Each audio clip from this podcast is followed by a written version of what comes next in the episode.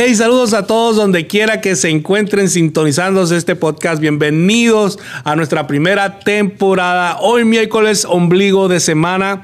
Mi nombre es Benji García y soy su anfitrión y espero que juntos podamos aprender, crecer y pasar un tiempo fenomenal.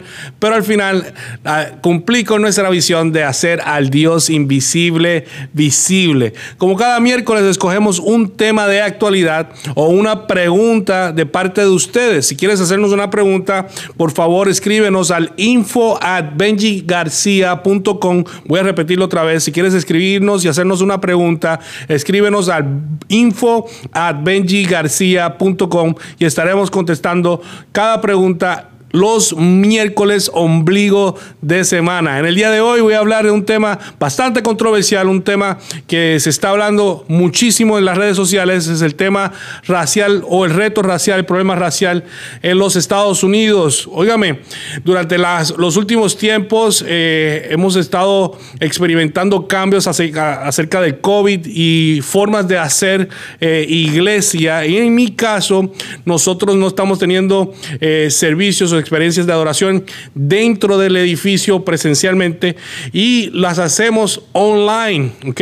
Online. Para más información, por favor, busca el, Facebook de nuestra iglesia que es iglesiavisible.com, visible Augusta, visible Atlanta en las redes sociales. Y, y te digo esto por la sencilla razón de que me he acostumbrado a que cuando predico, cuando llevo el mensaje, cuando enseñamos, ya no hay ni un aplauso, ningún amén nadie que esté adorando, nadie que se esté riendo, porque no hay nadie, solamente estamos el, equipo de trabajo y nosotros tratando de hacer al Dios invisible visible. Ese es nuestro lema, es nuestra visión.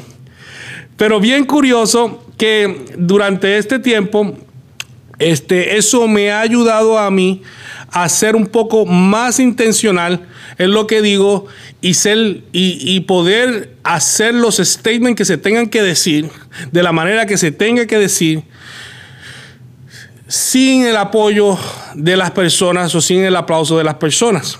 Y eso es fuerte porque siempre que uno dice algo quiere como que alguien lo apoye, quiere que, que alguien lo, lo, lo, reciba, pero realmente no eres un billete de 100 para caerle a todo el mundo y no todo el mundo va a estar de acuerdo contigo. Bien importante eso. No todo el mundo va a estar de acuerdo contigo. Y es lo que voy a decir en el día de hoy. A lo mejor tú no estés de acuerdo, pero necesito que me escuches y necesito que me des una oportunidad de poder hablarte lo que siento y que entiendo que dice la Biblia acerca de esto. No lo que Benji dice, sino lo que la Biblia dice acerca de esto. Y vamos rápidamente a lo que es Efesios capítulo 6, versículo 2, que dice que nuestra lucha no es contra humanos, hay, una versión que dice que no es contra carne ni sangre, esta específica dice no es contra humanos, sino contra potestades y principados, o sea, es una batalla espiritual. Yo creo que muchos de los cristianos y gente que no es cristiana han estado peleando la batalla física, la batalla verbal, la, batalla de las redes, la batalla de, de social media, de la manera incorrecta o en contra de las personas incorrectas. ¿Sabes por qué hay tanto odio, tanta desunión y por qué tanta gente herida y depresiva y esclavizada? Porque están peleando una lucha que no les corresponde. Eso es lo que yo entiendo. Estamos peleando, y digo estamos porque en un momento dado uno como que, quería, se, se quería meter, pero realmente tenemos que escoger nuestras batallas. Tenemos que escoger mejor nuestras batallas.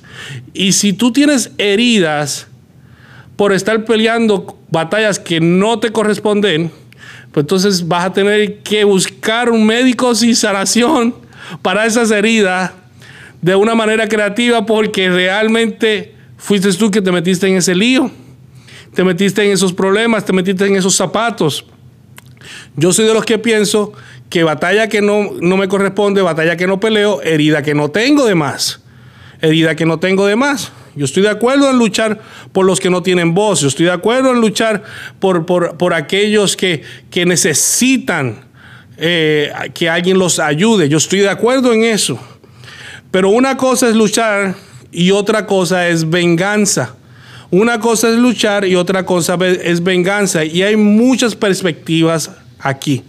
¿Por qué digo venganza? Porque hay mucho rencor que se lleva cargando en cuanto a esto. Mucho rencor que muchos de nosotros este, tenemos que entender el contexto de lo que pasó hace muchos años. ¿Dónde está nuestra perspectiva? Si nuestra lucha espiritual es, es, espiritual y entonces Dios se tiene que encargar de esa pelea mientras nosotros en las rodillas oramos y hacemos nuestra parte. Ahora, ¿por qué dije que teníamos que buscar el contexto?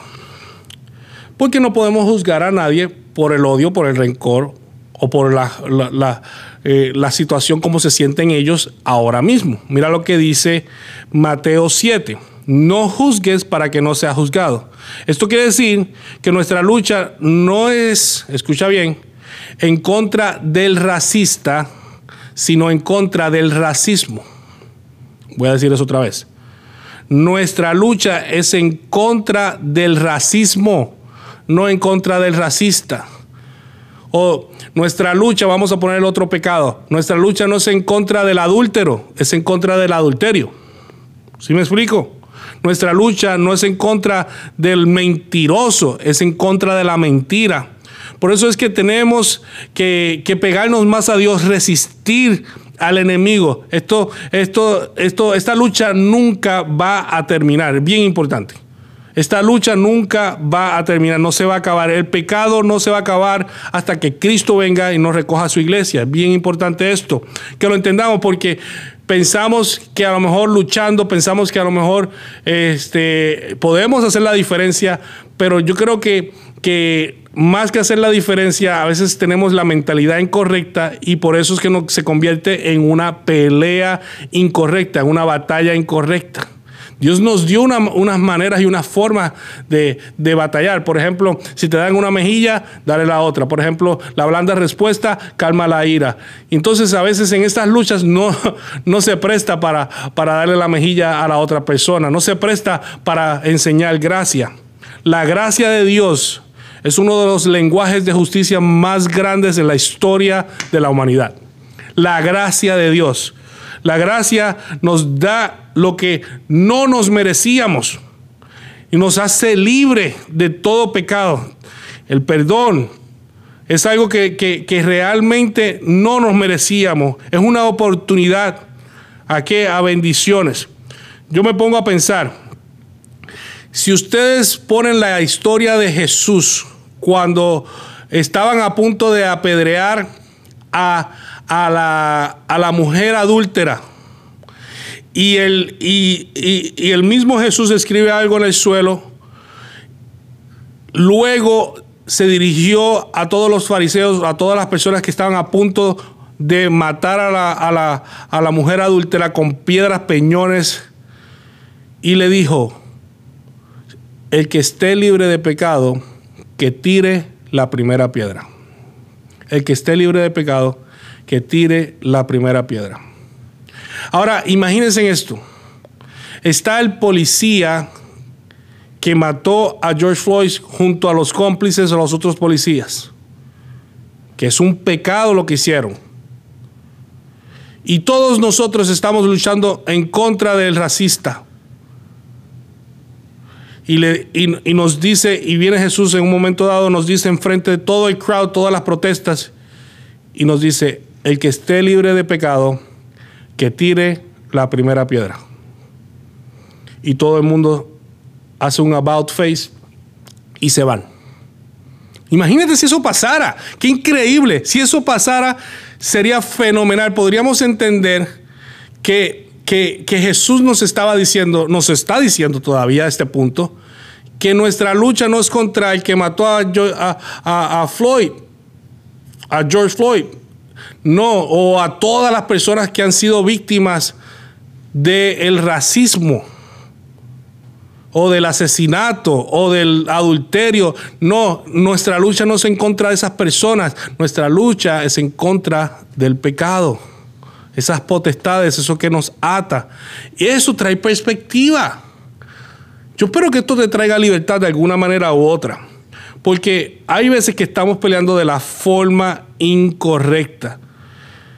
Entonces tenemos que hablar ese lenguaje, el lenguaje de gracia, lenguaje de misericordia, lenguaje de esperanza y el lenguaje de fe. Mira lo que dice Romanos, justificados pues por la fe, porque por la fe tenemos paz.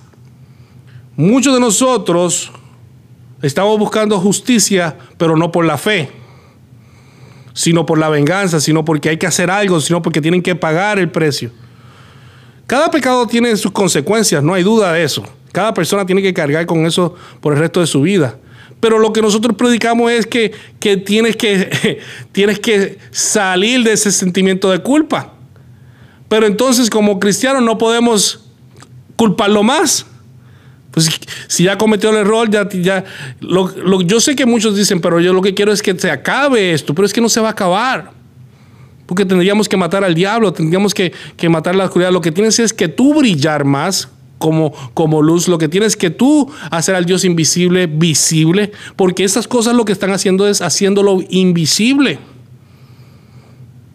Se dice por ahí que no es lo que se dice, es cómo se dice. Yo digo es que no es lo que se dice, sino es cómo se escucha. O sea, que antes de culpar al que lo dijo o cómo lo dijo, yo me voy a echar la responsabilidad de cómo yo lo escucho. Y para yo escuchar algo de alguna manera, yo tengo que siempre proteger mi corazón. De toda cosa guardada, guarda tu, tu corazón.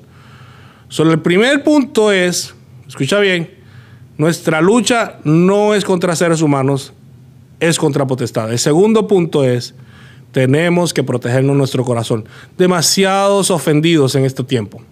Todo el mundo se ofende por algo quien dice, tenemos que estar políticamente correctos, tenemos que estar diciendo las cosas correctamente. Nadie es perfecto. Y si tú te crees perfecto, pues dime eh, o escríbeme en el email toda la fórmula o todo lo que tú haces para ser perfecto. Para ver si está de acuerdo a la Biblia. Porque mi Biblia me recalca una y otra vez que nunca vamos a ser perfectos. Que sino, al contrario, dice que vamos a ser santificados o perfeccionados hasta que Cristo venga. O sea que eso es constantemente hasta la venida de Jesucristo. ¿Cómo se resuelve esto? Tienes que tener una relación con Dios. Tu relación con Dios determinará, determinará cuán duro o cuán suave esté tu corazón, cuán herido o cuán sano está tu corazón. Tu pasado no te define, la historia no te define. Nosotros tenemos que pasar la historia de lo que pasó, pero no el rencor de lo que pasó. Cuando nosotros le contamos a nuestros hijos, si tú quieres proteger el corazón de tus hijos y le, y le quieres contar lo que pasó en los años de racismo, en los años de, todo lo que pasó con, aquí en la historia de los Estados Unidos, tú tienes que, que, contárselo con una postura de proteger el corazón del niño, no de endurecerle el corazón y de crearle rencor. La historia está para que nosotros podamos rectificar nuestros errores, no para que nosotros vivamos en el pasado. Y siento que, hay una confusión en cuanto a eso. Siento que hay una confusión. No podemos pasar una maldición generacional, tenemos que pasar una bendición. Además que si fuéramos a borrar el pasado, también tendríamos que borrar lo que hizo Hitler o lo que hicieron los egiptos. Yo no creo en que tengamos que, que que tumbar las pirámides para poder sentir alivio, no creo que tengamos que, tumbar monumentos, tampoco creo que, tengamos que, construir monumentos a algo que se hizo malo. Pero dentro de esta dinámica tenemos que tener mucho cuidado hacia dónde vamos porque podemos estar destruyendo nuestro propio corazón y a lo mejor ni nos habíamos dado cuenta. Somos una nación de oportunidades, no una nación de opresión. ¿Ok? Y yo quiero que tú entiendas esto. Y lo último que voy a decir. Yo sé que por un tiempo y, hay, veces que, un sector es más oprimido que, en otro, que otros. Pero la Biblia a mí me dice, escucha bien, que en este mundo tú tendréis aflicción. yo no puedo eliminar ese versículo de la Biblia. Yo no lo puedo eliminar. Y se me está acabando el tiempo, pero voy a tratar de terminar esto en los próximos segundos. No puedo eliminar ese versículo de la Biblia. no hay manera de tratar de evitar de no sufrir. So, el problema, todo el mundo va a sufrir. So, el problema no es sufrir. El problema es sufrir sin propósito. No hay una razón. Y cuando tú no tienes un propósito en la vida, no tienes una razón de ser. Por ejemplo, yo ahora mismo tengo el, propósito de hacer al Dios invisible visible. Me van a criticar, me van a, me van a señalar, siempre voy a estar en el spot, en el spotlight. Y eso es una responsabilidad. Pero cuando yo veo todas esas críticas, cuando yo veo y, y mi familia sufre y yo sufro acerca de eso, yo sé que yo tengo una razón por la cual eso está sucediendo, pues por eso me mantengo firme. Ahora, tú tienes una razón por la cual estás sufriendo. Jesucristo sufrió con una razón grandísima y era salvar a la humanidad. Nosotros lo, estamos haciendo así. No creo que nuestra, nuestra misión de vida sea que los morenos o los hispanos eh, o los blancos no sufran. Esto no es cuestión de racismo. Todo el mundo ha sentido el rechazo de alguna manera u otra todo el mundo ha sentido el rechazo. El rechazo, eh, eh, el, racismo, eh, el bullying, es, es parte de lo que es vivir en este mundo. Eso no lo puedes eliminar, tienes que resistirlo. Vestidos de toda armadura de Dios, tenemos que vestirnos de toda armadura de Dios. Y si tú resistes a todas estas cosas, créeme, créeme que vas a entender por qué te digo no es lo que dijeron, sino cómo lo escucho. Y hay cosas que me dicen de mí que me hacen mejor persona. Hay cosas que dicen de mí que me hacen crecer. Hay cosas que dicen de mí que me dan la oportunidad de hacer a Dios invisible, visible. Es bien importante eso, que lo entiendas.